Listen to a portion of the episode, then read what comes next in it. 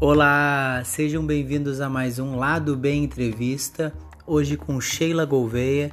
Ela é a representante e a técnica do projeto Coab 1 Basquetebol em São Paulo. Nós tivemos uma conversa muito interessante sobre o início do projeto, sobre o início da Sheila no basquete, o que ela pensa na formação dos atletas, o lado humano que ela trabalha. Tá muito legal, muito interessante, então fica aí e ouve essa conversa. Todos que estão ao vivo, muito obrigado, Sheila, por aceitar o convite, para que a gente possa fortalecer né, cada vez mais o esporte amador, o basquete, que é o que a gente vai conversar sobre hoje, que é o, o esporte que está nos nossos corações, né?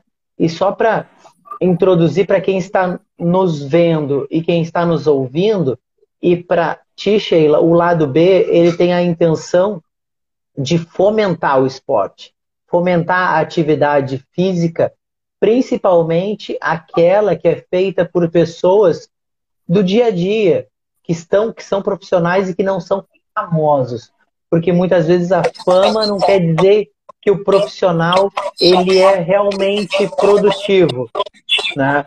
Isso, isso tem que ser bem claro, porque o, a função do lado B é trazer esse lado importante do esporte. As pessoas que fazem, que fazem o esporte com amor, com dedicação, com carinho, né?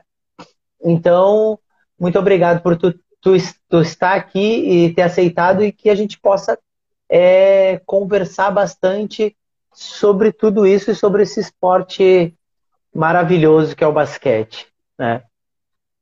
É, você disse tudo, né? É, é o esporte que a gente faz de coração, muito amor. Então eu estou bem feliz também com o convite. Espero agregar é, o lado B. Eu acho bem legal essa interação, principalmente com o esporte amador, né? É. E o, o, Sheila, eu vou começar de uma forma muito simples.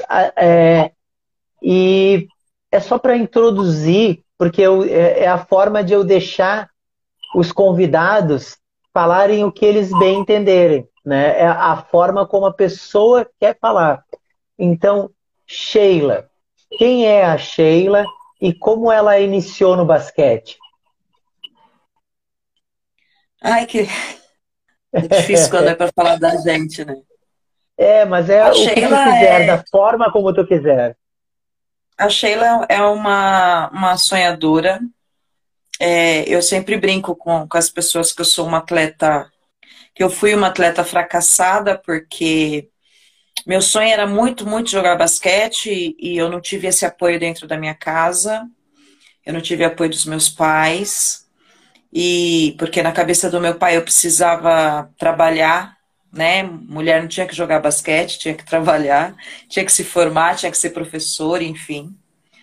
Então foi um sonho que ficou para trás e eu realmente fui estudei, fui me formar, fui estudar, enfim. E o basquete sempre estava ali, enraizado em mim, enraizado a mim. Eu falei, não, eu não vou deixar de jogar. E comecei a jogar velha já. Eu falo que velha, com 20 anos, comecei a jogar basquete. E aí eu tive a primeira oportunidade de fazer a primeira faculdade, né, que foi de pedagogia, e entrei numa faculdade é, de nome que, que, que valoriza o esporte, jogando no time, né, e eu me sentia, porque aquele bando de mulher que jogava pra caramba e eu ali, né, aprendendo ainda a pular no bambolê. E foi muito legal que o técnico fez um trabalho bem legal comigo, embora eu fosse adulta, ele não me deixou de lado. Eu achei isso muito interessante da, dele, né? E, e a partir daí eu fui seguindo, jogando, jogando, jogando.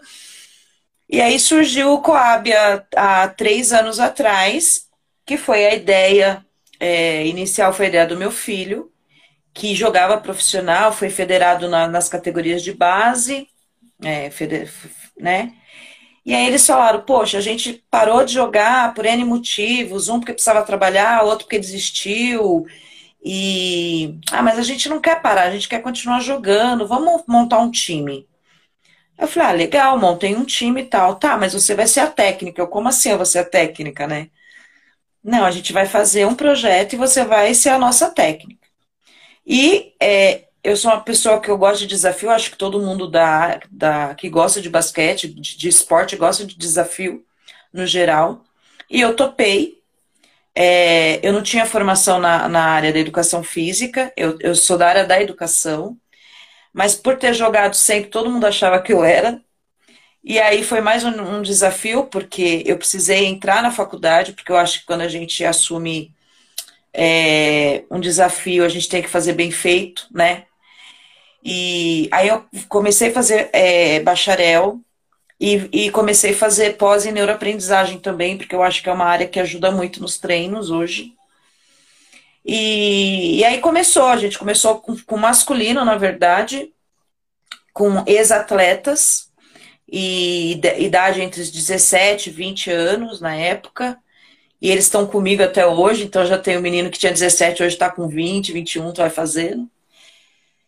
Aí começou, a gente começou a jogar campeonato amador, deu muito certo, foi crescendo. Aí, como eu já jogava, eu tive a ideia de montar feminino. Aí montamos feminino. Aí deu o primeiro ano, deu o segundo ano, eu tava com três, quatro equipes já. E foi crescendo de uma forma assustadora que a gente não esperava, sabe? A gente, realmente, a gente não esperava. Porque a gente fazia os times é, muito de amigo, de, de jogar, de final de semana. E, e aí tá, deu muito certo. Hoje eu tô com. A gente tá focando no 3x, até porque é o que vai voltar mais rápido. É, o 5 contra 5 ainda não tem essa previsão. E a gente está com muito time. Eu vou entrar no, no, na NB é, agora, graças a Deus, com quase 10 times. Então, assim, eu acho que é um sucesso, porque você vê as ligas profissionais, tem oito times femininos, sabe? É, quando tem muito. Então, assim, eu, eu tô bem contente, porque eu tenho hoje é, seis times femininos. Então, para mim, é, muito, é, um, é um crescimento muito grande. Então, eu tô muito feliz. o capitão na área aí. Legal, Sheila. É, antes de. Eu, eu, quero, eu quero falar sobre essa, essa questão do, do 3x3. Mas antes disso, só para eu entender, tu não jogava basquete né, e, antes da faculdade, correto? Não jogava. Eu não, eu não joguei basquete antes da faculdade. Eu falo que eu sou, eu sou um atleta fracassada no sentido de não ter e, é, passado em escolinha, categoria de base, essas coisas. Mas já, já ah. defendi, já joguei regionais, já defendi Guarulhos, já, já defendi Ituano, mas tudo muito na raça, sabe? Não foi que eu fui, fui. Eu falo assim, que eu só sei fazer bandeja de direita porque eu não fiz escolinha. Mas foi um sonho que eu sempre corri atrás, então eu, eu agradeço Sim, até. Mas, é. Ah, não, é, não, por que, que eu perguntei isso? Porque eu, eu não tinha entendido é, se tu tinha começado o basquete só na faculdade ou se tu tinha já praticado o basquete antes da faculdade. Eu jogava racha. Eu, ah, eu é aí que eu quero chegar. É exatamente aí. Por isso, por isso eu que eu precisava entender tu real... eu, eu ficava em todos os rachas que você conhece de São Paulo no meio dos homens jogando basquete. Então eu era ah. conhecida, eu era conhecida do racha. Então a encrenqueira, a que estava ali jogando, a que batia, a que jogava de igual para igual com os caras. E aí é, teve um ano que a gente jogava na Vila Matilde e aí eu dei a ideia da gente fazer um campeonato e só tinha eu de mulher, né? E como eu que estava montando o campeonato, a regra era, podia jogar mulher. Nada mais justo, né? E eu era a única mulher do torneio. Assim, tinha 30 caras e eu no meio jogando basquete. E é claro que tinha alguns que eram contra, achavam que não era legal, e outros que achavam que era muito legal. E nessa brincadeira, é, a coordenadora de um atleta, que era da universidade, foi assistir. E aí ela me viu jogando com, com, no meio dos homens, tudo, e me chamou para fazer parte da equipe. e eu nem acreditava, sabe? Eu pulava de um lado para outro super feliz. Então, é, eu sempre come, eu comecei assim, no meio do da, daquilo que seria impossível, né? Uma mulher no meio do mundo de homem jogando e, e uma mulher que foi assistir, me viu jogar e me chamou para jogar. Comecei assim, na verdade. Bem curioso. Ah, entendi. Entendi. Agora entendi. Não, porque eu, eu gosto muito de, de falar sobre esse início. Eu acho que é interessante para quem está nos ouvindo e nos vendo, que é a, o acesso, falar sobre o acesso. Porque a gente vai falar sobre o projeto lá que também é uma outra parte do acesso, que é proporcionar o acesso, né? Que é exatamente o teu, o teu trabalho hoje é proporcionar o acesso. Mas vamos para trás. Como tu vê, como tu via e, e, como tu vê hoje a Sheila do passado, né, que não tinha o Coab, que não tinha essa, é, é, essa pretensão nem da universidade, mas simplesmente participava lá dos rachões, né, de praticar e, e, e, na maioria com homens, como tu, como tu vê essa questão do acesso ao basquete? Porque não só mulheres, obviamente, tu está comprovando que o acesso a mulheres é menor ainda, mas isso para mim existe também para os homens. Claro que numa porção infinitamente menor do que é o para a mulher mas eu vejo que o nosso esporte, o basquete, ele sofre muito dessa questão do acesso à prática, do acesso. E aí tu falou, é por isso que eu queria entender. Tu falou da questão das escolinhas, de aprender, dizer, ah, eu faço só bandeja com a direita porque eu não fiz as escolinhas. Exatamente isso que eu quero focar. Como tu vê isso? O acesso ou a falta de acesso desses novos praticantes, que poderão ser novos praticantes, que muitas vezes não tem aonde iniciar de uma forma assim, digamos, como tu é, é, é pedagoga, de uma forma pedagogicamente boa, sabe? Que ele realmente vá aprender a prática. Como tu vê isso, vendo o teu passado e vendo a tua postura de conhecimento de hoje? Eu acho que é, fazendo uma relação entre o meu passado e hoje, não muda nada, porque quem quer realmente tem que correr atrás, tem que batalhar muito. É, eu acho que por mais que a gente fala que o esporte é integrador, ele ainda é muito elitizado, essa é a verdade. Então, é, escolinha não é para todos, infelizmente. Você vai ver escolinhas em clubes, em grandes clubes, e infelizmente é absurdo que uma criança de 8, 9 anos já passe por peneira sabe? Por 10, 11 anos, ela passa por uma peneira. Então, assim, se você for pensar, é, o esporte ele tinha que ser agregador nesse momento e não é, seletivo, né?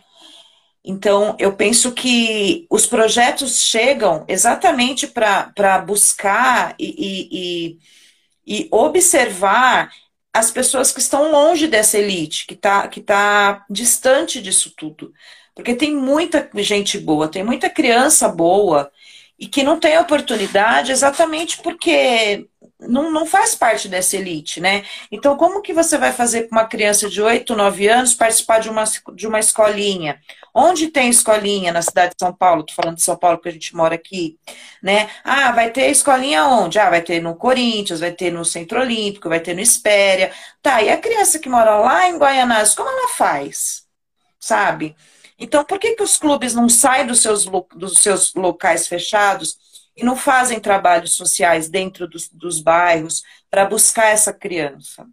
Então, essa, essa relação que eu vejo de antes, da Sheila antes da Sheila hoje, eu acho que é da Sheila e da Maria e da Paula e do Paulo e do João e é de todo mundo, porque na verdade o esporte é elitizado. A gente, a gente, o que a gente precisa fazer é mudar isso, né? São poucos aqueles é, que acabam sendo vistos, né? Por sorte, né? A gente pode colocar ou porque o cara é muito fora de série, ou na verdade só assim, não tem muito que, que falar.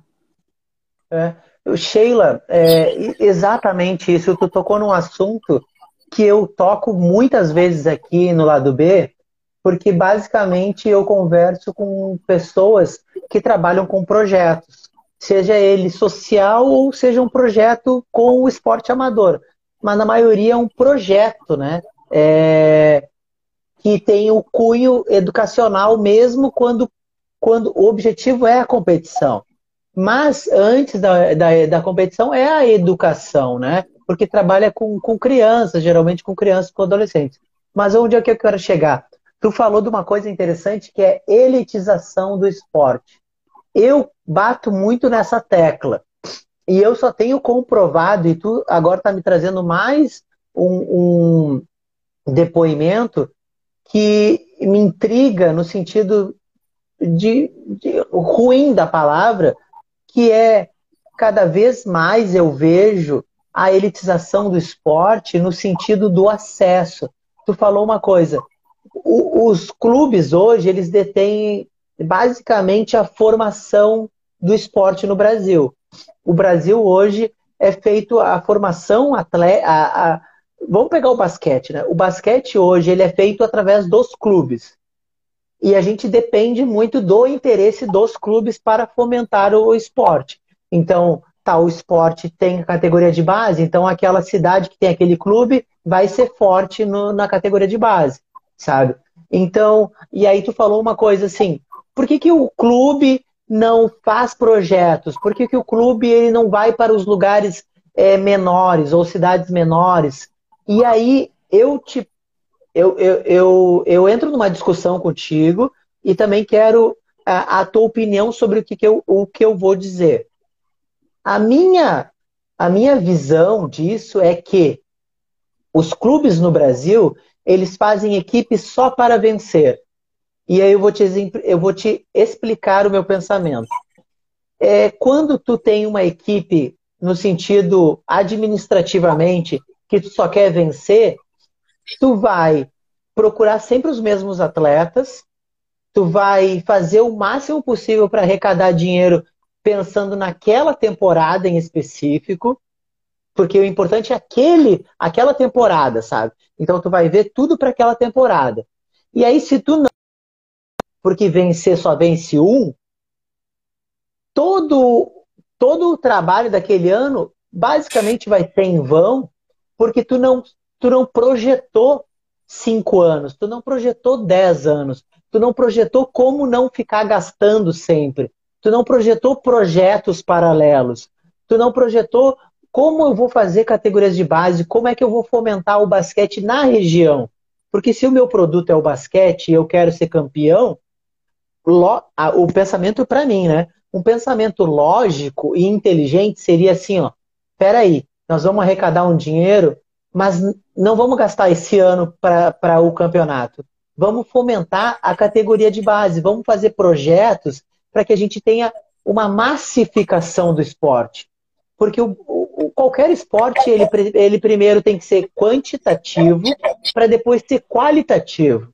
E parece que os clubes no Brasil, eles vivem de, de curto prazo, sabe? É curtinho prazo, é tiro, é tiro pequeno de, de tempo em tempo, de tempo em tempo, e acaba que ele não faz exatamente isso que tu está falando. Ele não consegue atingir outras cidades, ele não consegue fomentar o, o basquete, criar novos adeptos, sabe? e acaba que tem isso aí que tu falou. É, é, é peneira nos oito anos. Por quê? Porque tem que ser agora. Tem que ser tudo agora. O que, que tu acha disso? é que é, é, é muito simples. É, o esporte é elitizado. Por que, que a gente fala isso? Porque quando você vai para um clube, é, geralmente quem começa a jogar são as pessoas que frequentam o clube, né? Já são os sócios do clube. É raríssimo você ver militantes. E quando se tem vagas para militantes, ai, vamos supor que tenha cinco vagas, se chegar mais. É, e a equipe precisa ter 12 se tem cinco vagas, se chegar três sócios, vai tirar a vaga daquele militante. Por isso que a gente fala que é elite, porque é, eu sei porque meu filho passou por isso. Ele foi fazer peneira em tais lugares, ah, a gente só tem vaga para três militantes. Então, ou você fica sócio do lugar e você joga, ou você reza para um sócio não vir entrar aqui no seu lugar. Então, por isso que a gente fala que é elitizado. Eu não estou é, falando que eles estão errados, afinal de contas, é um clube, é privado. Mas por que não fazer um projeto social dentro desse clube? Por que não pegar crianças que não têm condições de ter é, é, acesso a um clube privado e fazer uma modalidade também, né? Que seja time A e B. Por que não fazer? Então, eu, eu acho que falta. Aliás, a categoria de base falta, é, já, é, já é uma discussão é, grande, acho que em todos os esportes, mas no basquete principalmente, e que você presencia, que você vê, e falta, falta mesmo esse trabalho de você. Porque é um trabalho de formiguinha e não é um trabalho fácil. É um trabalho que as pessoas não querem fazer. Né? É, não é fácil você ir numa comunidade, não é fácil você formar um cidadão, não é fácil você ter que pensar que esse esporte vai, vai, vai gerar é, se, se, várias situações no âmbito pedagógico daquela criança, sabe? Então, assim, é um trabalho é, difícil, árduo. É, você fez um comentário. O meu projeto ele não começou com criança. Meu projeto começou com adulto. Por quê? Porque o adulto também é esquecido, que a gente for pensar nesse sentido. Porque você, você joga até 18 anos, né? Tanto feminino quanto masculino. E com 18 anos, se você não teve chance de você ir para um clube, amigo, você vai fazer o que da sua vida? Entende? É então, é, é, é, se você for pensar, é, tá largado a base, né? De certa forma, tá largado depois também que você vira adulto, porque se você não conseguiu nada, num clube particular, como a gente volta, o cara tem que largar aquele sonho que ele viveu durante praticamente uns cinco anos, né? De treino, de, de, de ter que conciliar treino com escola, nananã. Aí, com 18 anos, ele não teve oportunidade, ele vai ter que procurar um emprego. Então, assim, a gente precisa olhar esse outro lado também, porque e, e, tem muita gente boa, viu? Eu tô com um time de, de meninos que tinham 17, 18, hoje tá com 20, 21, meninos bons, que eu falo, gente, esse cara podia jogar, essa menina podia jogar, e por que que não tá jogando? É, são coisas difíceis de você é, pensar, de você analisar, né? É, é, Sheila, tu, tu vive num centro, é, digamos que é o, o centro número um do Brasil, São Paulo onde tem mais equipes, né, o estado que tem mais equipes de basquete, onde tem mais clubes, tanto participando do NBB quanto participando de outros campeonatos. É, tu falou agora que é, dessa questão, né, de quando chega aos 18 anos e não tem onde jogar e tu vê atletas muito bons na, na tua equipe se, desen, eh, se desenvolvendo e por que que eles não, não estão em algumas outras equipes? E eu, eu aumento esse questionamento porque, por exemplo, é, no futebol, né? E isso que o futebol não é exemplo, porque o futebol tem um monte de, desor, monte de parte desorganizada. Mas vão pegar por, só porque ele é, o, ele é o esporte número um, o que tem mais praticantes e adeptos no país. Ele está sempre de olho no interior, no, no, nas cidades de interior, sempre de olho nos, nas equipes amadoras. Por que, que o basquete não consegue, pelo menos, pegar essa parte assim do futebol, que é estar próximo das competições, sabe? Estar perto da, da, das outras. Do que, assim, ó, de uma forma simples. Estar perto das competições que estão próximas. Por exemplo, tem muitos clubes, eu acredito, próximos aí, que poderiam estar é, vendo quem é que está se desenvolvendo, quem é que está tanto nas escolas quanto no, no, no, nas equipes mais amadoras, quais são as competições que tem. Aí a gente está entrando numa parte cultural, né? Porque você está falando do esporte número um. Quando você pensa que você vai levar uma criança para uma escolinha de futebol, é, já tem todo um trâmite por trás. A família já acha que aquela criança vai ser milionária, que vai ser um Neymar da vida. é, os atrativos, né, é, são uma, muito maiores, né? Você vê o tanto que, que o esporte é que o, que o futebol é importante, que no meio da pandemia foi o único esporte que voltou. Então você vê que tem é, todo, toda uma questão social, política e cultural por trás do, do futebol. E assim, a gente está muito longe de, de, de, se, de se comparar ao futebol, até porque a gente é o terceiro, se eu não me engano. Acho que o vôlei ainda permanece em segundo lugar. Então, outro dia, eu estava até conversando com uma mãe e ela falou assim para mim, ah, como que é o trabalho, tal, é, mas meu filho vai, vai, vai conseguir jogar na NBA? Aí você para e fala, sabe, é, é surreal, porque as, quando as pessoas é, pensam no esporte, eu acho que vem um monte de cifrão primeiro, entende? Não vem, não vem um, um, trabalho que você vai desenvolver, um trabalho social, um trabalho cultural, um trabalho integrador. A pessoa já pensa em ser é, milionária. E o esporte não é atrativo, e o basquete não é o atrativo para isso. Então, não tem sentido, sabe? Nesse, no que você está falando é cultural. Então, é lógico que todo mundo vai querer jogar futebol. Aí hoje a gente está falando de 3x3. Ah, ok, vamos treinar 3x3? Ah, tá. O que, que, que, que o 3x3 vai dar? é um esporte olímpico. Não tem uma equipe profissional que tenha 3x3. Por quê? Se é um esporte olímpico? É. Então você faz, você faz esse tipo de questionamento, sabe? Agora, se cada equipe profissional, você falou várias NBB, várias LBF, vamos supor que se fosse uma regra, cada equipe tem que ter uma equipe de 3x3. Aí você já começa a olhar o, o, o, o esporte com outro olhar, sabe? Cada equipe tem que ter uma equipe amadora. Você já começa a pensar num projeto. Porque é, é. tem grande, grandes é, torneios aí, né, de federações ah, vamos todo clube é obrigado a fazer projeto social. Que projeto social? Ah, ah, é, cada um faz o seu. Ah, então você vai lá na escola, dou alimento um dia, que legal, tá. Mas por que não pensa num projeto voltado para o esporte? Então, cada time é obrigado a ter um projeto social na comunidade que forme uma equipe. E por que, que não faz um, um, um torneio B? Para colocar todas essas equipes que todos, sabe? Então, acho que isso é, é é, querer fazer, né? Que eu te falei. Então é cultura. É, parece que é engraçado, mas você é, monta um torneio e torna-se obrigado a ter uma ação social. Não deveria ser uma obrigação, sabe? Deveria ser algo que todo mundo quisesse fazer por si próprio, porque o que tem de, de, de dinheiro ali, né, com patrocinadores, enfim, e para ajudar um, uma equipe amadora, gente, a gente precisa de tão pouco, né? É, é verdade. Eu, eu, você está falando e eu estou pensando em algumas coisas, né? É, primeiro, vou te, vou, questionar, vou te perguntar, que é uma questão local, né? Como é que é o basquete escolar aí, próximo?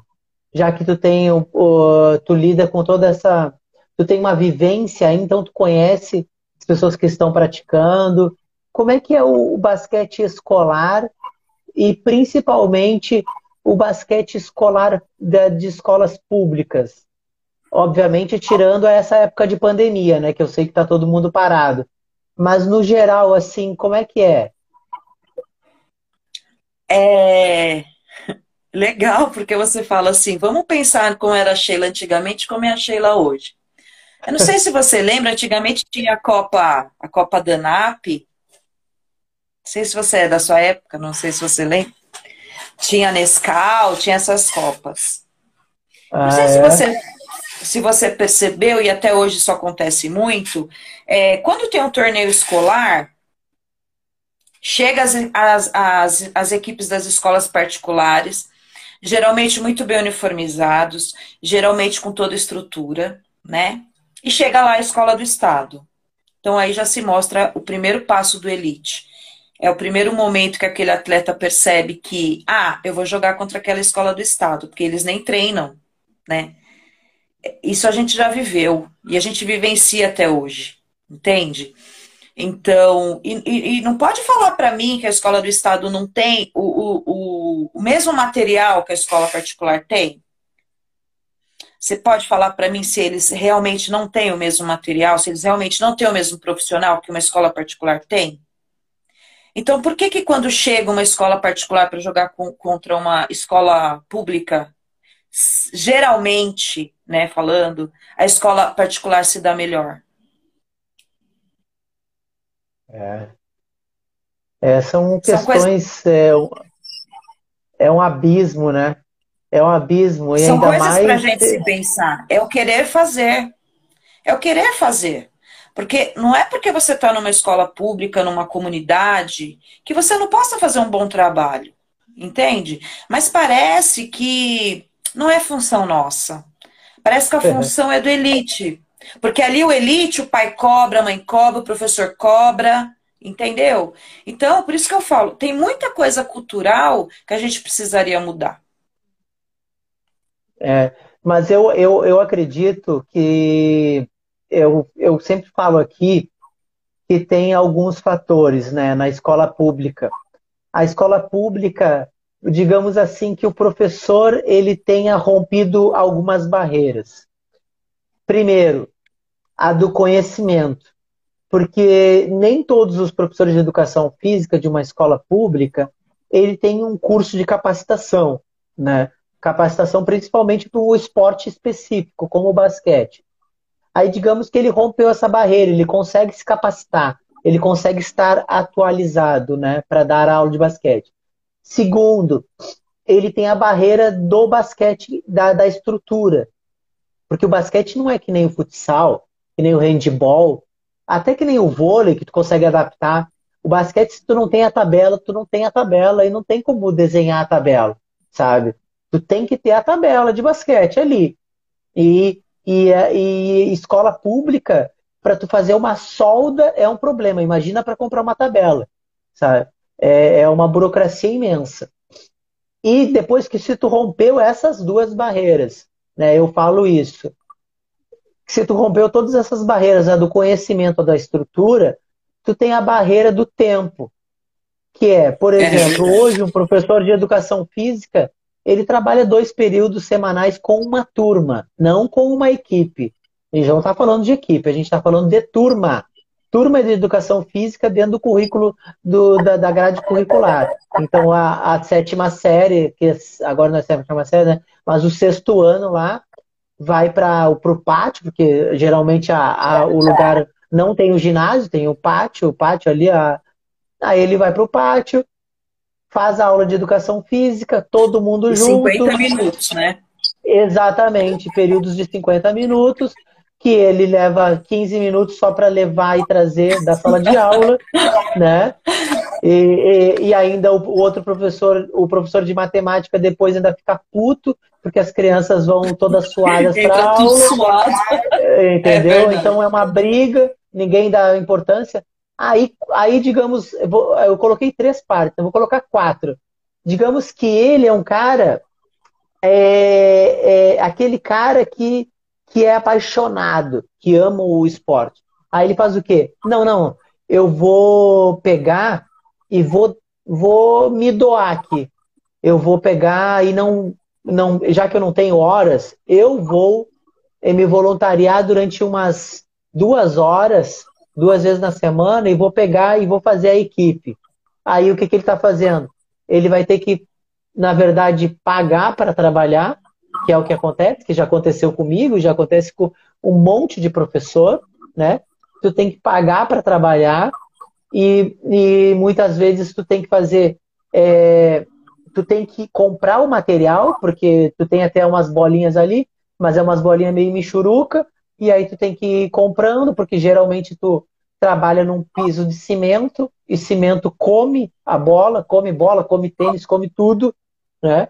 Então, então isso são as dificuldades de um professor de escola pública, sabe? Que eu vejo que tem esse trabalho, mas eu vejo que ninguém fala no sentido de, de políticas públicas e de realmente fomento ao esporte de toda essa realidade. Às vezes parece que isso é um fantasma.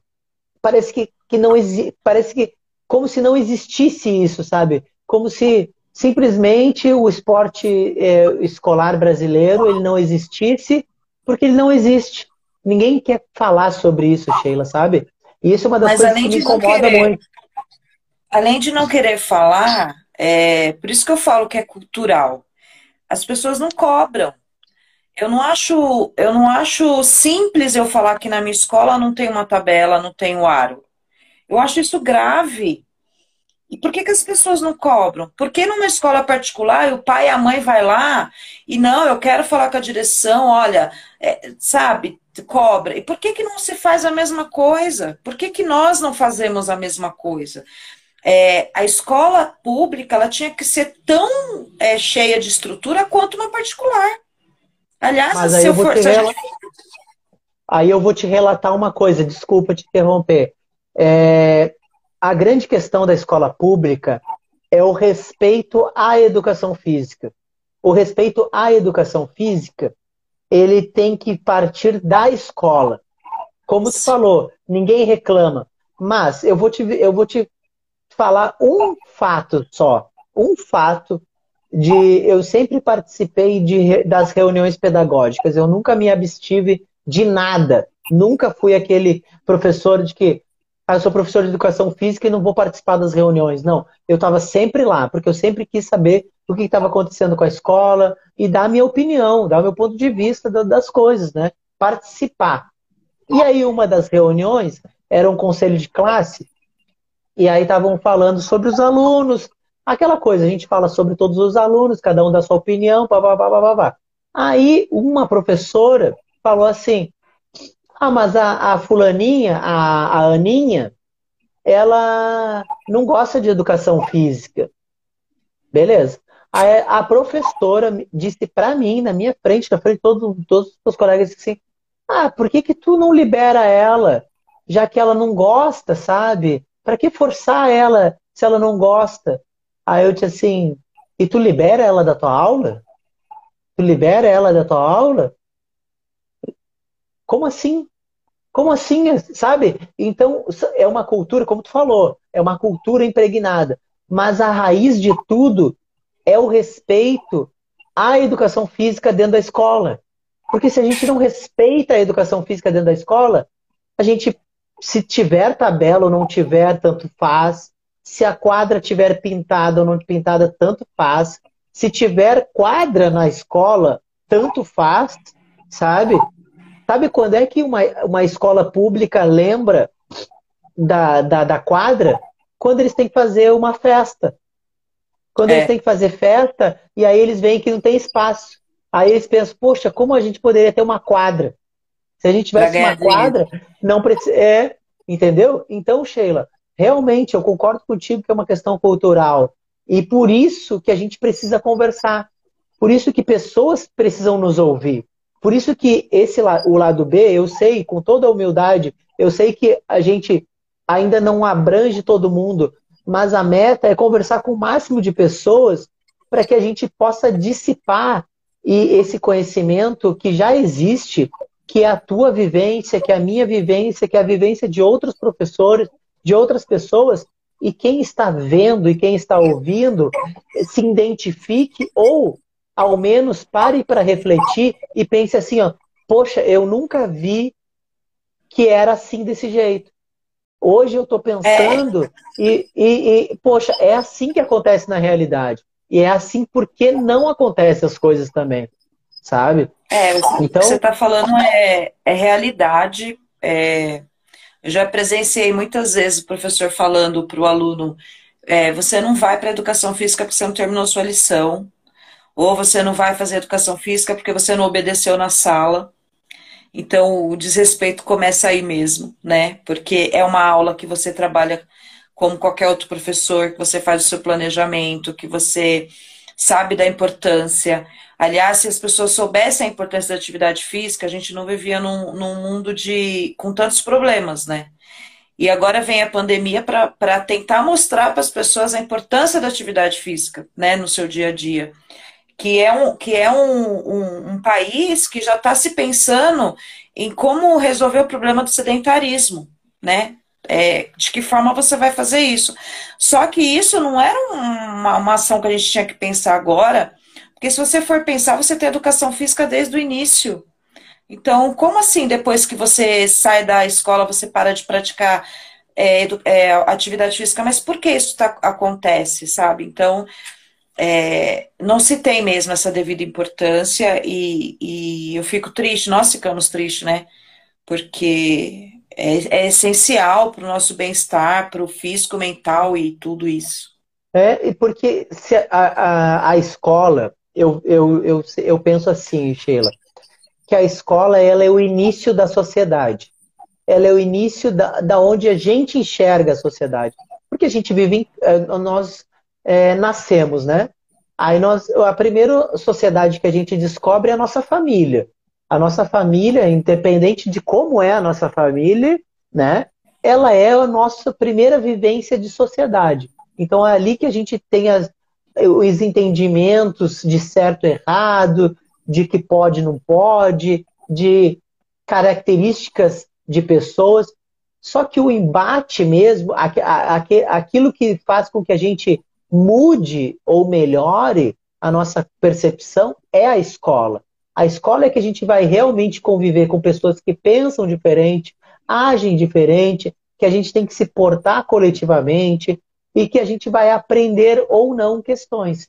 E a atividade física e principalmente o esporte, ele, se ele for realmente trabalhado dentro da escola, como ele poderia e não como ele está sendo feito, né?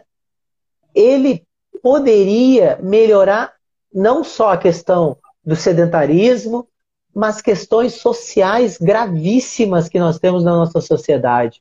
Por quê? Porque eu estava eu, eu tava conversando outro dia com um rapaz que tem um projeto, um projeto social aqui no Rio de Janeiro.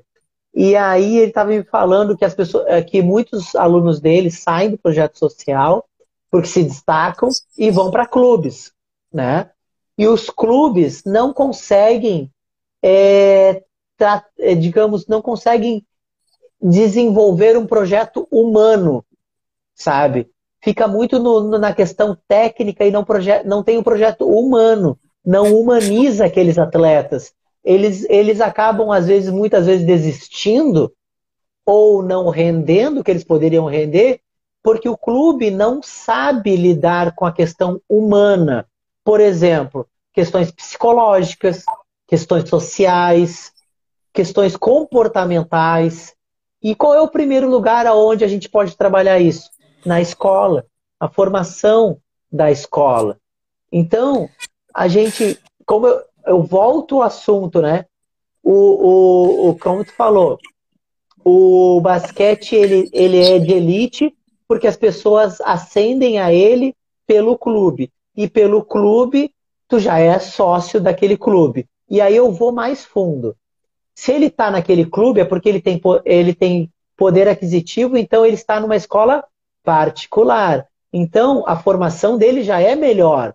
E aí, quando ele decide realmente por um esporte, ou o pai, decide, pai e a mãe decidem, ele já tem uma estrutura pronta, que é o clube.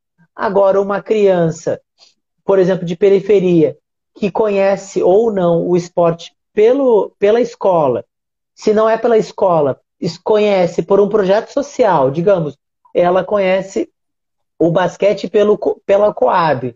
Aí ele se desenvolve, que nem esse, esse amigo falou aí ele se destaca, aí ele vai para um outro clube.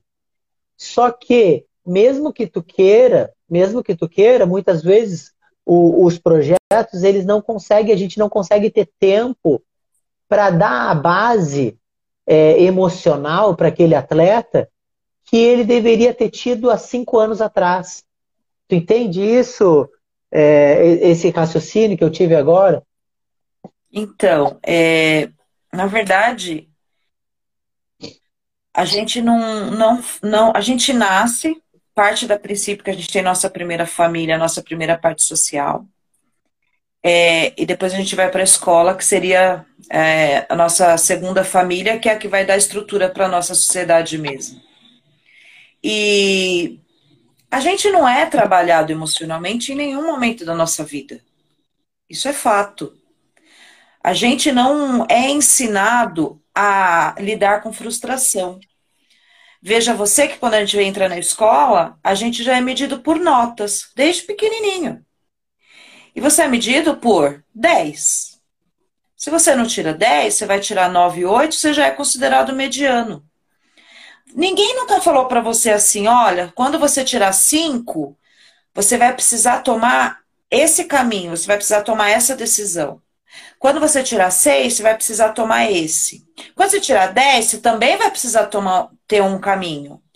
Quando você tirar três, você vai ter que ter esse, essa conduta. A gente não aprende a lidar com frustração em nenhum momento da nossa vida. A gente é cobrado o tempo inteiro para ser o melhor. O melhor o tempo todo. Então, você está na educação física lá na sua escola, quando vai fazer a escolha dos atletas para jogar, do, do, dos alunos, né, no caso, a gente geralmente escolhe os melhores. A gente nunca escolhe aquele mediano, a gente nunca escolhe o que não sabe jogar. E ninguém ensinou isso, e ninguém falou pra gente que a gente precisa ser assim. A gente tem que aprender sozinho. Muitas vezes passando por situações embaraçosas, muitas vezes é, batalhando por um sonho, enfim. E quando você vai para um clube, o que, que eles querem de você? Resultado. Ele não quer saber se você comeu bem, se você não comeu, se você brigou com a mãe, com o pai, se você está bem psicologicamente, se você tirou nota. Eles não querem saber. Eles querem resultado. E isso é uma discussão que a gente tem. Você vê grandes times que chegam em grandes finais, com grandes resultados, e de repente o time tem uma queda assim absurda. Totalmente apáticos em quadro, em campo, que seja. E você se questiona: o que está acontecendo? É, é emocional, é totalmente emocional, é totalmente psicológico. Mas a gente não tem o cuidado de ensinar é, o, o ser humano a ser ser humano. Né? Eu sempre falo assim, que a gente precisa aprender a ser humano, porque a gente não é. é então, de que forma a gente vai fazer isso? É, você está na escola dando aula para o aluno de, de quinto ano, vai, e você vai levar ele para um, um, um, um evento qualquer, um, um torneio, um campeonato, o pai quer saber do aluno ganhar, o pai já xinga professor, juiz, já xinga todo mundo, porque ele quer que o filho dele ganhe. Mas e se o filho dele perder? O que, que a gente faz? Então, assim, é um trabalho é, que a gente não faz, infelizmente, sabe? E é, eu, eu, eu, eu, bato muito nessa tecla que é cultura, que é cultural, que está enraizado, porque a gente não pensa nisso. Precisa usar a palavra projeto social para as pessoas pensarem que aquela, que aquela criança vai ser cuidada, sabe? É, meu projeto começou com um adulto, como eu disse. É, adolescente, vai. Então eu tenho muito atleta ali que hoje podia estar num caminho diferente, podia estar usando droga, podia não estar trabalhando. É, como eu tenho muita, muita experiência com eles. E hoje eu tenho atleta que trabalha porque ele quer jogar basquete, porque ele quer pagar o campeonato, porque ele quer ter uma camiseta, porque ele quer ter um uniforme. Então, quer dizer, eu, é, é, eu ajudei aquele atleta. Foi tardiamente? Eu acho que foi. Eu acho que ele já podia ter tido esse olhar an, an, antes, sabe? Mas também não está perdido. Né? Eu acho que a gente precisa pensar na essência mesmo do ser humano. É, eu brinco muito nos meus treinos é, com eles que eu faço muita parte lúdica. E às vezes as pessoas questionam, nossa, mas isso, vou fazer aqui o meu planejamento, isso é uma atividade para criança de 7, 8 anos. Mas eu não parei para pensar que de repente ele não teve essa vivência, sabe? E, e, eu posso trazer de volta isso, eu posso fazer ele sorrir, eu posso fazer ele entender que algumas coisas é, é, pularam fases, e isso é um cuidado que a gente tem que ter. Então, é, eu acho que a gente precisava ter esse olhar desde pequenininhos mesmo, sabe? Do, do, do ensinar, do, do, saber o que a gente faz diante da dificuldade. O que, que a gente faz? É, eu, eu, poxa, eu, eu acho muito interessante isso que tu falou e essa questão das fases, né? É, provavelmente tu vai saber mais do que eu e, e eu quero te ouvir, te ouvir essa, é, essa questão de que nós, é, eu me coloco nesse, nesse lugar assim, é, do esporte, no, até o, professor de educação física, né, que a gente trabalha com N esportes e o basquete também é um, de, dessa questão do que a gente pega muitas vezes o aluno quando a gente é o professor do aluno e a gente ah, muitas vezes não consegue acompanhar ele desde o início, por exemplo, desde as séries iniciais lá, acompanhar o desenvolvimento dele. Às vezes ele não tem educação física, não tem nenhum tipo de atividade, e a gente pega ele numa idade onde ele deveria ser de uma forma e não é. E agora com esse exemplo que tu falou, que tu tava tá treinando o adulto e aí tu dá uma atividade mais lúdica porque tu acredita que aquilo é importante, né? E, e eu entro nesse ponto de que é, o quanto Sheila é importante às vezes e às vezes não é entendido realmente de outras pessoas que, que, é, que olham com, com, digamos, o pragmatismo ou o olhar mais técnico de situações que tu, que tem uma sensibilidade maior para aquela pessoa, para aquelas pessoas, para aqueles seres humanos que estão contigo, a ponto de dizer assim, eu acho que essa parte técnica não é importante. Eu acho que o importante é desenvolver uma outra parte, sabe? E eu acredito exatamente nisso também. Que é, às vezes, tu tem uma percepção, uma sensibilidade de, de dizer assim, não, eu acho que a, a gente pode fazer umas atividades aqui que vão desenvolver melhor o atleta como um todo do que eu simplesmente, às vezes, dar uma atividade física ou técnica que, que vai só, é, digamos, passar o tempo dele, porque ele pode ser que ele melhore fisicamente, tecnicamente, mas ele cognitivamente, afetivamente, comportam, é, o comportamento dele não vai melhorar, sabe? Essas questões assim.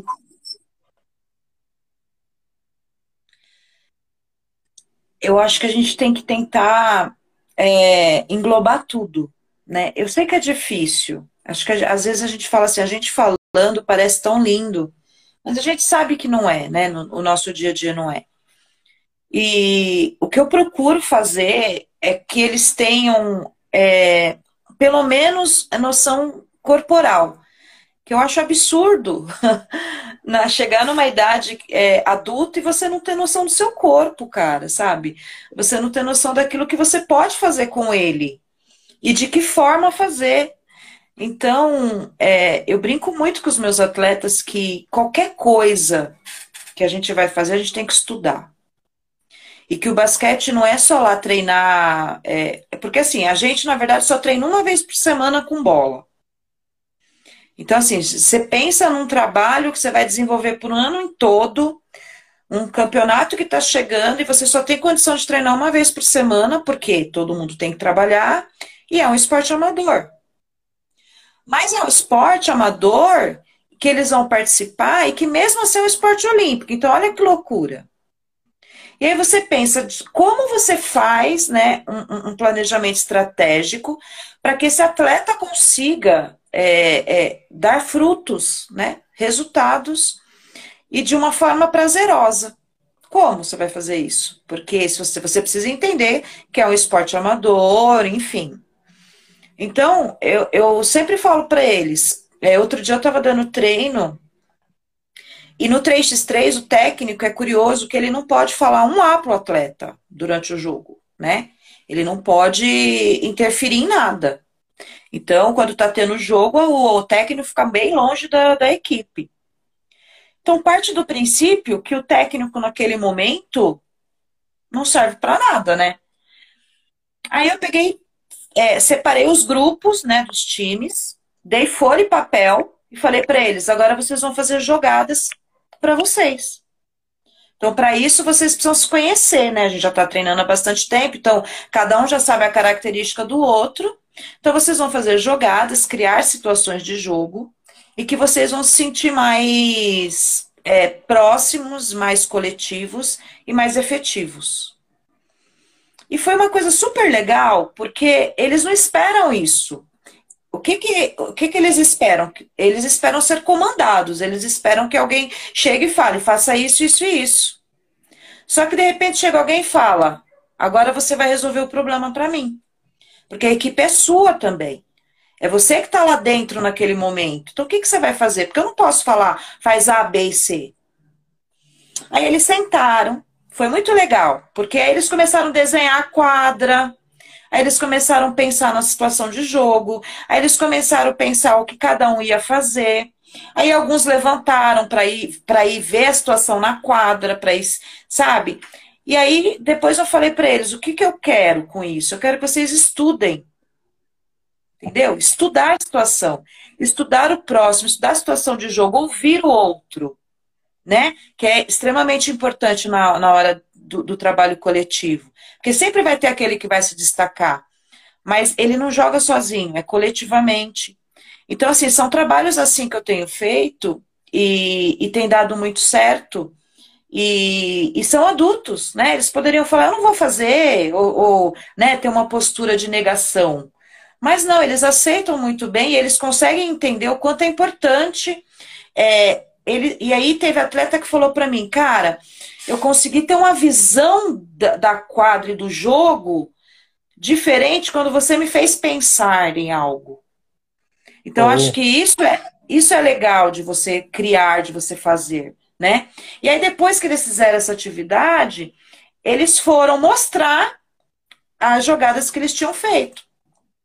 E aí todos, usou, todas as equipes ficaram do lado de fora, e é uma equipe contra a outra, né? Claro que teve aquela jogada que deu certo, teve aquela jogada que não deu tão certo.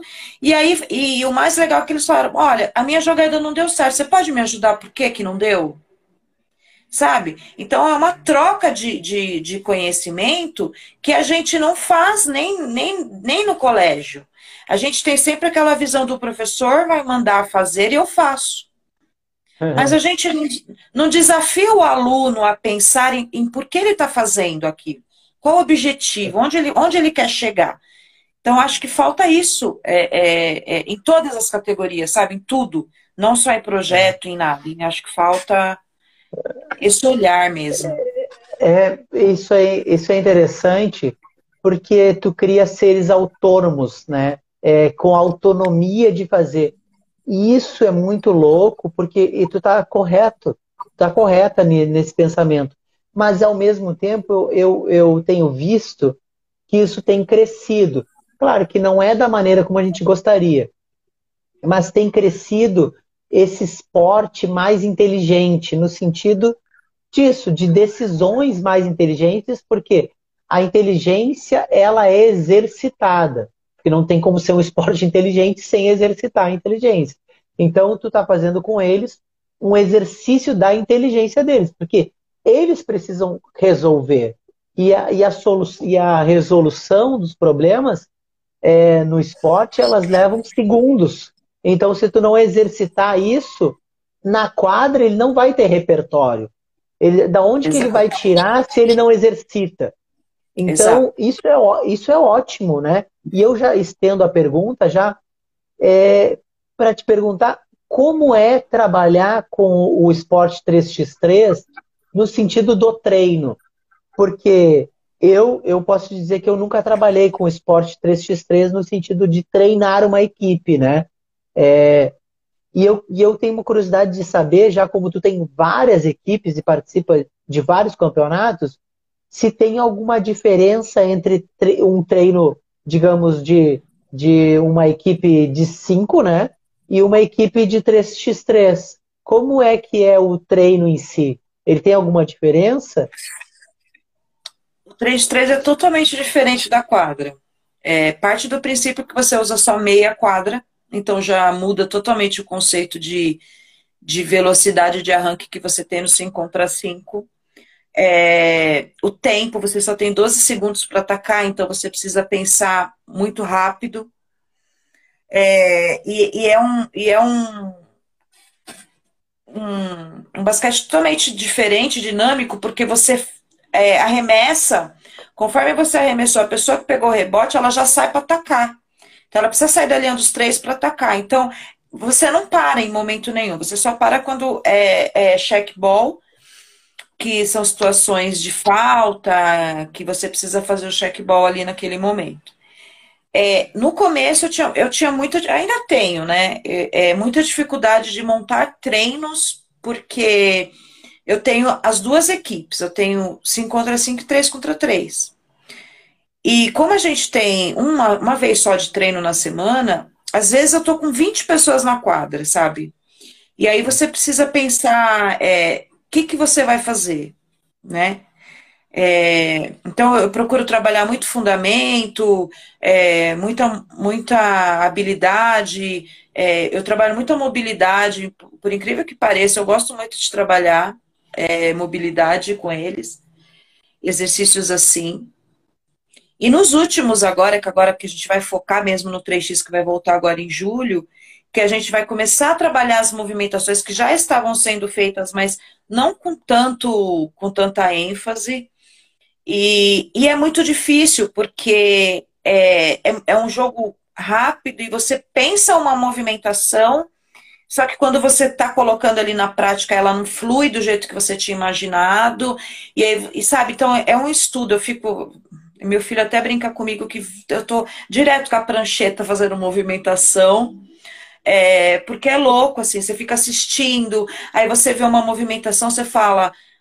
É, e, e, eu sou super chata, porque eu vejo uma movimentação, eu, eu não quero fazer igual, eu quero fazer diferente, eu quero mudar. Aí eu fico tentando fazer N situações diferentes tal. E é desafiador, é, é desafiador, cara. Tanto pra gente que tá dando treino, quanto para eles que treinam é, é uma situação de jogo. A gente foi para Curitiba agora recentemente e a gente estava analisando os jogos, né?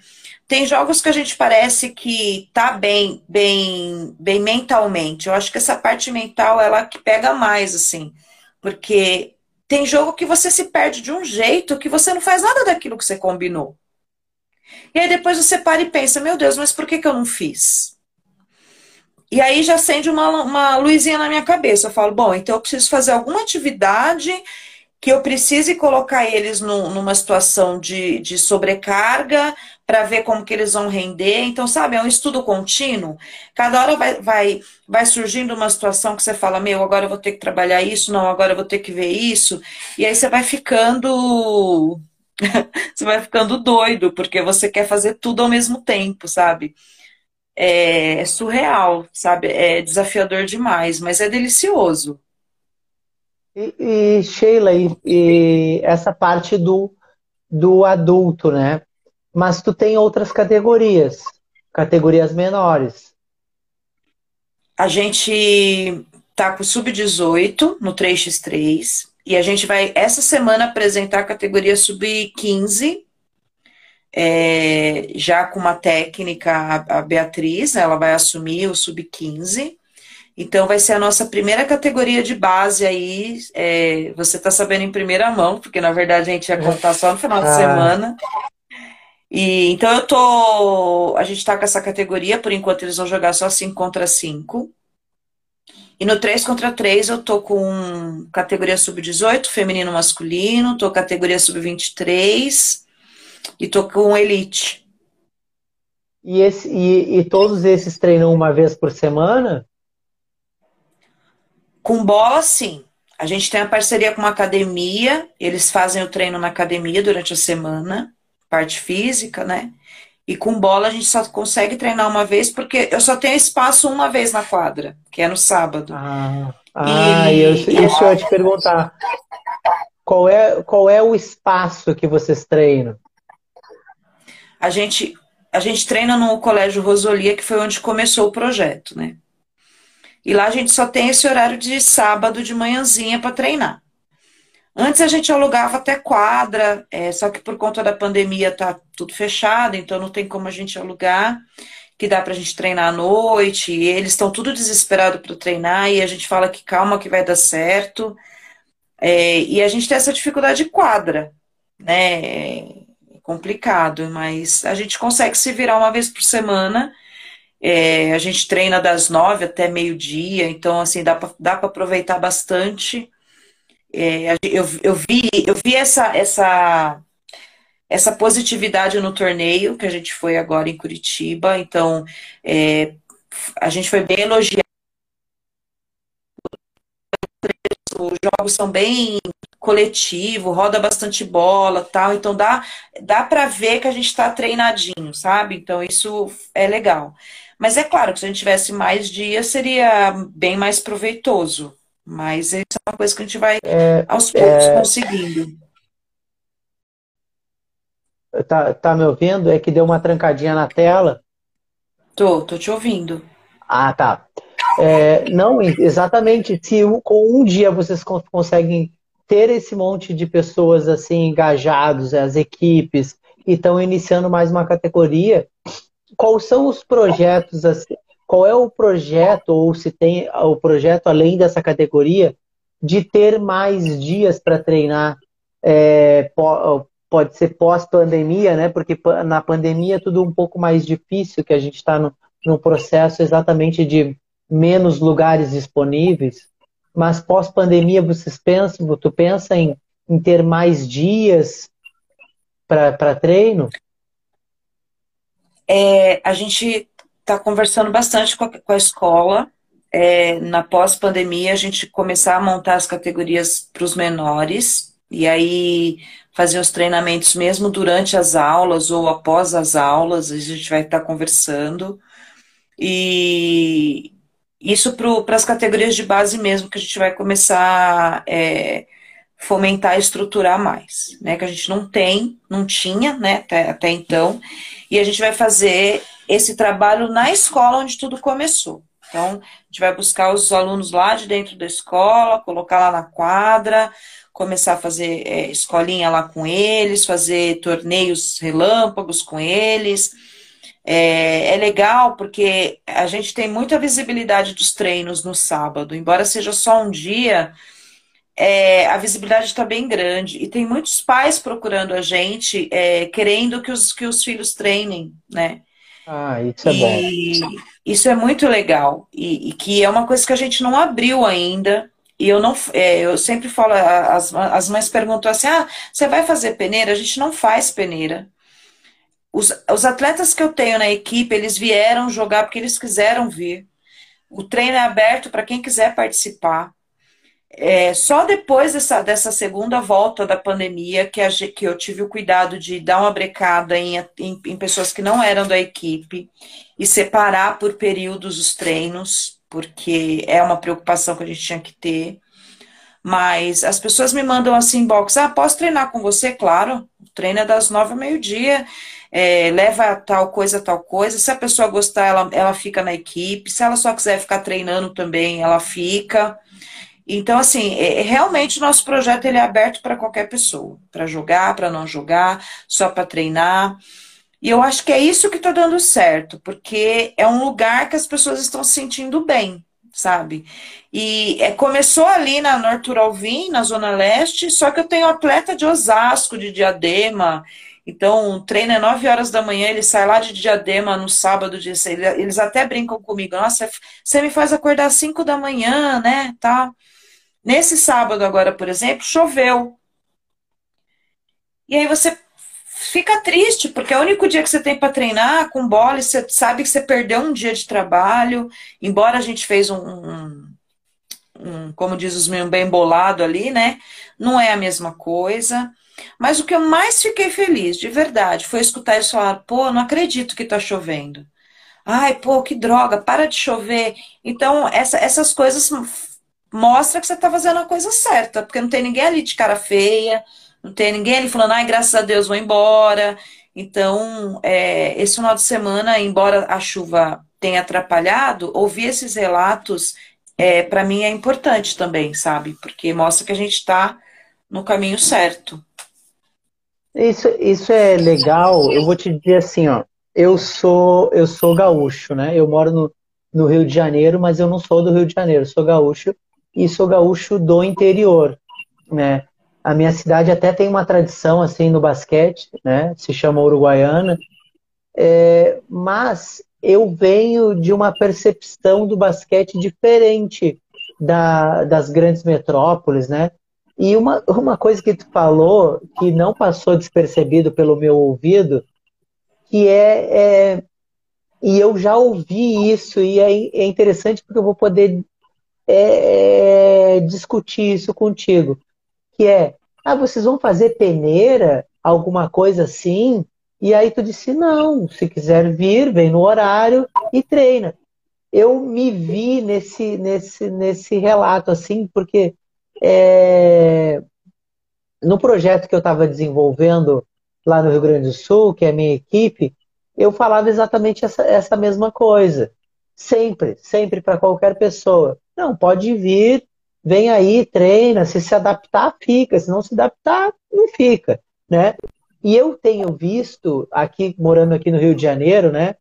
E provavelmente tu tá falando isso e alguém perguntou porque deve ter mais ou menos essa vivência. Eu tenho visto que é muito comum isso, mesmo que a equipe não seja um clube, seja às vezes, um, um projeto, mas que vai que participa de algumas competições, ah, vai ter peneira, vai ter peneira em tal lugar, tem peneira aqui, tem peneira ali. Claro que, poxa, do ponto de vista de, ah, eu vou pegar os melhores, beleza, tá bem. Mas parece que, tipo, é como se. É, eu, eu, vou exemplificar melhor, né? Aqui eu, eu ouvi uma vez uma entrevista aqui de um, de um professor, de um técnico, né? Reclamando pelo número de equipes que tinha no, no campeonato do Rio de Janeiro, estadual, né? Categoria, categorias de base. Reclamando do número. Então, tinham poucas equipes, tinham, então tinha poucos lugares onde essas pessoas podiam jogar. Correto? Raciocínio corretíssimo. Aí o que, que ele fez? Ele montou uma equipe e fez exatamente o mesmo processo de peneira. Então ele só montou mais um espaço, mas para ser, ser seletivo da mesma forma. Tu entende esse, esse raciocínio? São poucas pessoas que conseguem ver isso no sentido porque quem está no meio acha normal. Tipo, ah, eu estou reclamando que não tem, mas eu faço mais um lugar e segrego da mesma forma. Que Exato. Aqui, sabe? É que eu, eu, eu, eu penso que é, eu, eu tô no esporte amador. Então, eu tenho campeonato para todo tipo de atleta, o tecnicamente evoluído e aquele que precisa ser trabalhado. Então, não tem porque eu excluir ninguém. E eu preciso confiar no meu trabalho também. Ué, eu não, não, não quis o desafio? Então, se chegar um que, que eu entendo que ele ainda está cru, né? Eu tenho que confiar no meu trabalho. Ué, eu vou pegar, abraçar e vou fazer. Isso aconteceu agora recentemente com dois atletas meus. A gente é, jogando em Curitiba, eles foram chamados para fazer um teste em Curitiba. Então eles passaram uns dois dias treinando, né, para jogar a liga de desenvolvimento. Nossa, que legal, né? E são dois atletas muito bons. E aí eles passa, ficaram lá, treinaram tudo e no final o técnico falou assim para eles: "Vocês não estão prontos ainda". Aí você respira fundo e pensa assim: "Poxa, eu jamais vou falar isso para um atleta, porque eu como técnica eu vou fazer ele chegar onde eu quero. Eu não vou dispensar ele, sabe? Então, eu, eu acho muito. Eu sei que é até difícil falar essas coisas, mas eu acho muito dolorido você falar isso para um atleta, sabe? Ou você falar assim para um atleta: ah, é, você não vai ficar porque você é baixo. Coisas que a gente já ouviu muito na vida. Ah, você não vai ficar porque, sei lá, por N motivos é não confiar no seu trabalho, é, é, sabe? Poxa, pega ele, abraça ele, vamos trabalhar. Não, você vai ficar. Eu estou precisando, porque você está precisando. Né? Não, não, não existe nenhum atleta que é 100% completo, né? Se fosse assim, não precisariam treinar. Então, é complicado, sabe? Então, eu preciso confiar no meu trabalho, por isso que eu não faço peneira. Tem até pessoas que falam, vamos fazer uma peneira? Eu falo, não, eu não vou fazer peneira. A gente vai começar a trabalhar, a gente vai começar a postar que tem treino, as pessoas vão começar a procurar a gente. Ah, não, não vai dar certo. Tenho 20 pessoas no meu treino todo sábado. Acho que deu certo. É. Eu, eu acredito também numa coisa, Sheila, eu concordo com tudo que tu falou. É, que o trabalho em si, ele meio que é a peneira natural, sabe? Ah, porque, digamos, qual é, o, qual é o tipo, eu, né, a minha opinião, qual é o tipo de atleta que eu não quero? Aquele que não se identificar com o meu trabalho. Então, basicamente, quanto mais tu trabalhar, mais aqueles que não se identificam com o teu trabalho, com a tua, a tua maneira de ser, não vão ir. E aí vão ficar aqueles que se identificam. E aqueles que se identificam vão se desenvolver. Claro que Sim. cada um no seu tempo, obviamente, tem o seu tempo, cada um tem o seu tempo.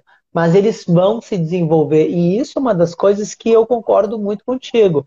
Confiar no trabalho de desenvolver principalmente se a gente for para é, trabalhar com o basquete amador, né?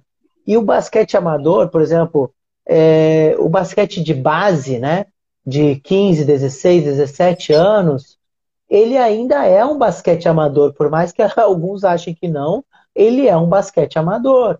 Então, é, se, se tu não conseguir é, entender que às vezes, vou te dar um exemplo assim, às vezes tu tem um menino de 15 anos ou uma menina de 15 anos que aparentemente tá assim, tá super desenvolvida. E aí tu tem uma, um outro que com a mesma idade aparentemente não está desenvolvido no mesmo grau. Só que a, a, dos 15 anos é uma, é uma idade que dos 15 aos 17, dos 15 aos 18, muda assim de uma forma, é um absurdo que muda em seis meses né? Aí daqui a um ano, o desenvolvimento daquele que talvez tu pudesse perder por dizer que ele não está preparado para aquela peneira, né? E perder um, uma pessoa para ele desenvolve, ele ele pega o jeito no treino, ele se desenvolve as suas capacidades muito mais do que aquele que aparentemente pode estar no seu platô. Porque ele aparentemente já deu o que tinha que dar. E eu acho isso muito perigoso nas categorias de base. Por isso que eu concordo contigo. Porque se tu trabalhando a longo prazo, tu consegue fazer isso. Mas quando a gente pensa em maturação, infelizmente a gente pensa em idade. E muitas vezes não é a idade que determina ela. É, a, gente, a gente tem um. Às vezes você pega uma, uma criança de 12 anos, né? que você fala assim, nossa, que maduro, né? Parece um adulto, porque a vida dessa criança também tem, é, é, é, tem tudo a ver. Coisa que a gente às vezes não se preocupa em saber como é a vivência, como é a vida, como que foi a vida dessa criança. Né? Então, às vezes com 15 anos, tem muito, muito atleta de 15 anos que, nossa, já passou por tanta coisa na vida que você fala, nossa, né? Que maturidade, que cabeça, que estrutura. E tem um com 15 que você fala, gente, é um moleque, assim, né? Não, né? não tem responsabilidade, não tem disciplina. Então a gente se apega muito em pensar em, em, em, em no, nas faixas de desenvolvimento, a gente se pega muito à idade. A 12 é isso, 13 é isso, 14 é isso. E a gente não se apega muito em saber da vida dessa criança, né? Da vida do social, do quanto é importante essa, essa maturação emocional, né? A gente não não se preocupa muito com isso. É, é, é, a gente falou, e olha só, o assunto ele veio naturalmente, né? Mas nós conversamos muito mais sobre questões emocionais e eu coloco o combo, né? Emocionais, afetivas, comportamentais, né? Como um todo, do que o jogo em si. E, e eu vejo, como eu já te disse, né? que isso não é muito levado em consideração no nível de importância competitiva. Né? E eu vou te dar um relato é, da questão prática e de desenvolvimento, e para mim que gera resultado. Porque para mim, é, questões emocionais geram resultado. É, que, trabalhar o comportamental gera resultado e às vezes um resultado mais rápido do que simplesmente é, o desenvolvimento da técnica pela técnica. Por quê? Porque, por exemplo, o, o, basquete é um esporte dificílimo de ser aprendido. Porque nós mexemos é. com os dois braços, mexemos com as duas pernas. O pessoal aí do, dos outros esportes acha que a gente não mexe as pernas. Mexe as duas pernas, os dois braços. Como tu falou, consciência corporal é absurda pressão de tempo, desenvolvimento, tudo. É, um dos primeiros exercícios dificílimos de se aprender no basquete é a bandeja. Porque tu tem que dominar o teu corpo, a tua lateralidade, tu tem que dominar a coordenação e a velocidade, a agilidade, sabe? Tem e uma espaço. Exatamente, tem várias valências ali num movimento simples. Simples no sentido de que é um movimento, né? Um, um Só que ele mexe com várias coisas. E, e é muito comum, pelo menos na minha vivência, as crianças desistirem de fazer. Ah, eu não consigo, eu não vou fazer, não vou fazer, não vou fazer. E eu tinha uma prática, que eu, eu tenho essa prática, de que é, é e isso tem é, que leva tempo, né? Que é ele fazer e ele sentir gradativamente que todo mundo que está ali com ele, né, não interessa se tem 30 crianças numa quadra, 30 adolescentes, ele está fazendo uma bandeja, o movimento da bandeja devagarzinho, né? bem didático. Ele errou na primeira, é um silêncio absoluto. Ninguém fala nada naturalmente. Por quê? Porque todos eles têm que entender, e todos eles, na maioria das vezes, já passaram por aquele mo momento, que é o momento que eu digo que é o momento crucial para ele entender que dali para frente ele precisa ele precisa se desenvolver e acreditar mais na, no que ele pode fazer. Porque eu sempre montei os meus treinos para que eles pudessem experimentar e se ele não consegue, ele faz de novo. Ele faz de novo. E tirar a pressão que ele acha que os outros estão colocando nele. Por exemplo, o grupo. Ele pensa sempre assim: eu estou atrapalhando a fila, eu estou atrapalhando, ou o fulano vai dar risada de mim. Mas é um silêncio absoluto, Sheila, um silêncio absoluto que ele fica até constrangido de pensar que os outros estão achando alguma coisa dele.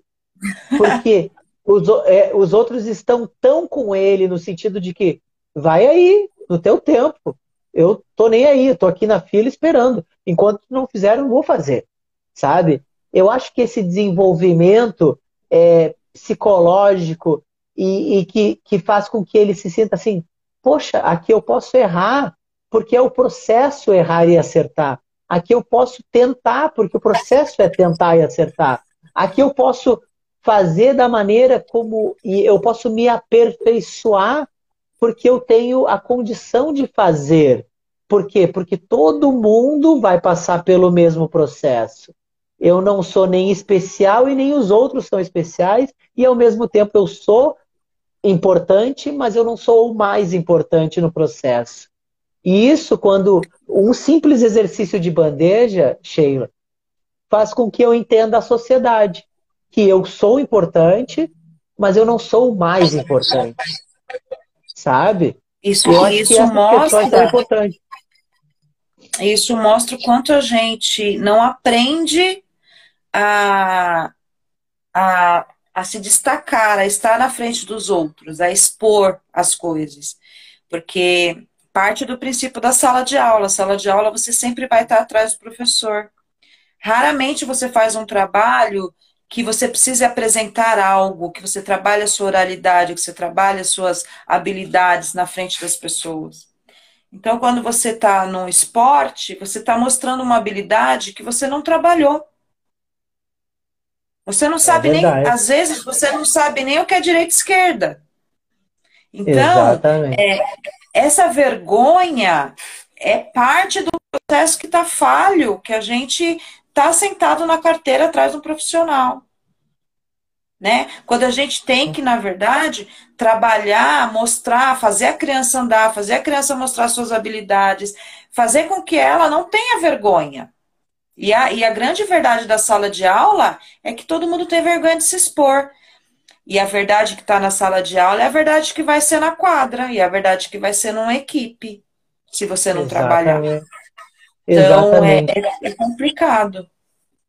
É, e, e eu, eu, eu bato muito nessa tecla do desenvolvimento deles, porque é o que tu falou, eles não são treinados para isso, né?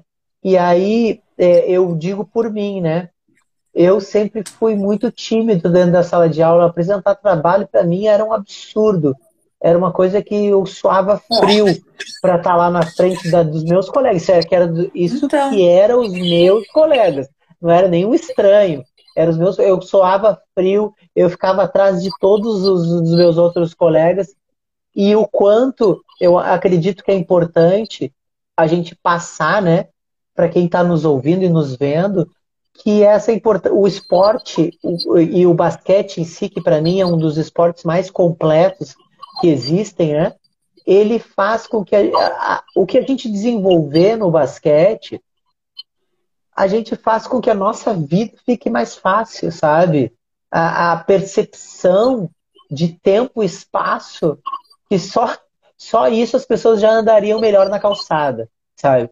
As pessoas não sabem andar nem na calçada que elas não têm noção é. de, do espaço do corpo delas, sabe? Elas não, é, é, impressionante, sabe?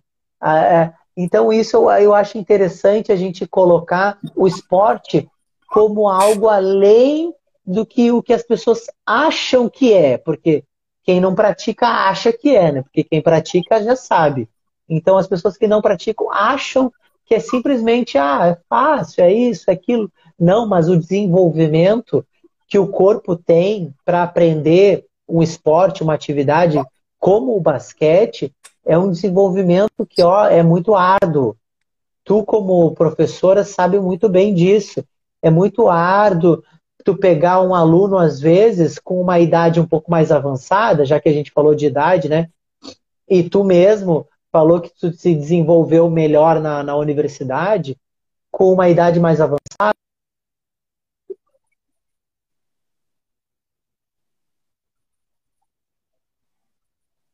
é, fazer com que ele se desenvolva um esporte cheio de nuances, sabe? Que é o basquete.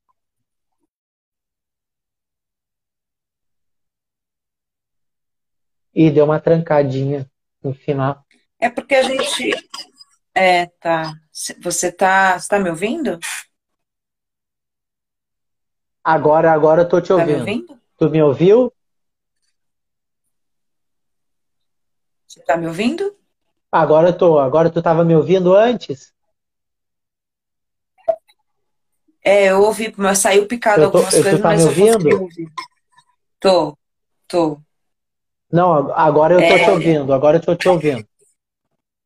É, você tá picando bastante agora. A internet. Mas tu ouviu que, eu, que eu, a, a parte que eu estava falando? Tá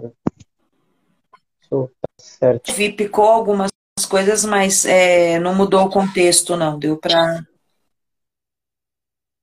deu para entender tudo. Mas parece que você está caindo. Ah, é? Ah, que pena. Internet. Agora.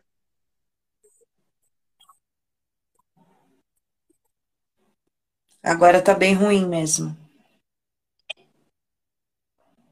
Eu devo trancar.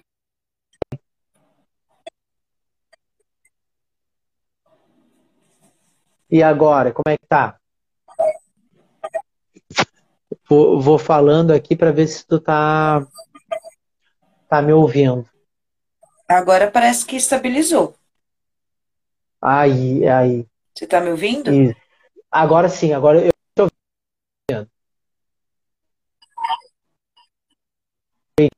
Eu tô te ouvindo também, mas tá saindo bem picado ainda.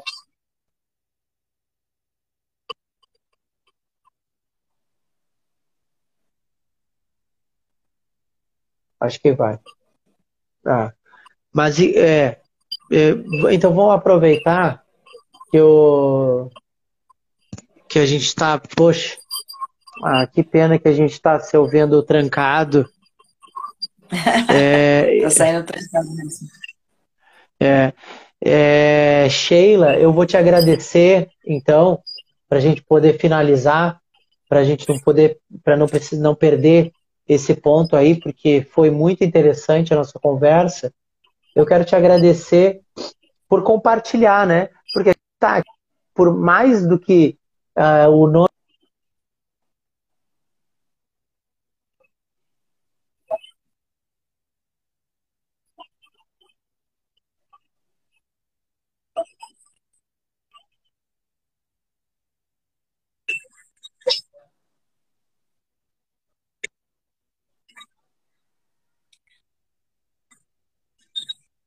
Eu tô te ouvindo, eu tô te, eu tô te ouvindo muito picado. É, eu não sei se você está me ouvindo bem. Eu tô te ouvindo melhor do que talvez você seja. Mas é, então eu quero agradecer.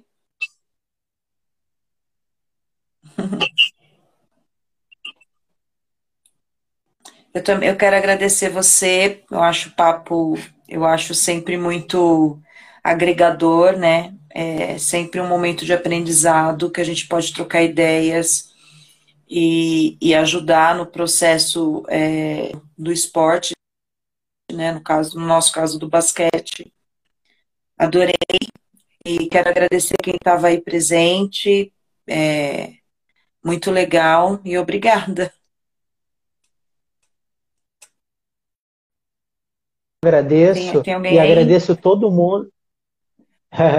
agradeço todo mundo que tá que assistiu aqui, que nos assistiu gravado, que nos está nos ouvindo pelo Spotify, né? Porque esse áudio vai ficar eterno no Spotify. Já aproveita e aperta em seguir aí no Spotify para te poder ter acesso às outras entrevistas. É,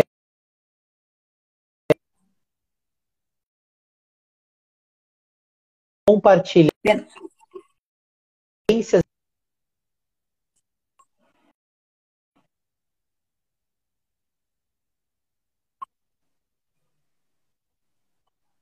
Apenas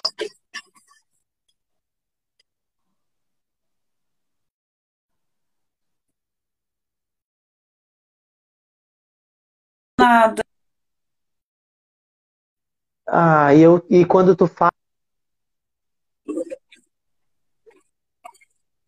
Eu acho que é só do meu lado para o teu e não do, do. Então, vamos. Eu vou finalizar para não ficar ruim, então. Então, Sheila, muito obrigado. Muito obrigado mesmo. E essa é a primeira Obrigada. conversa de, de muitas que a gente vai ter ainda, tá? Ah, Sobre. Vamos repetir, né? sim, com certeza.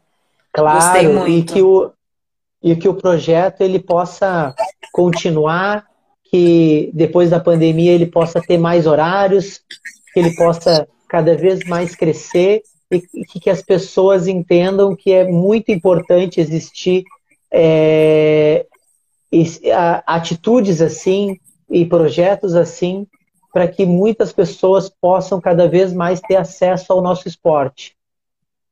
Tá? Eu que agradeço, agradeço de coração. Quem estiver aí ouvindo a gente, curte lá Coab 1 Basquetebol, curte também o lado B, dá uma força para todo mundo que está fomentando o esporte. E eu agradeço, obrigada. E que venha outro papo, porque tem muita coisa para a gente conversar. Ah, eu que agradeço. Eu que agradeço, pessoal. Muito obrigado. Valeu.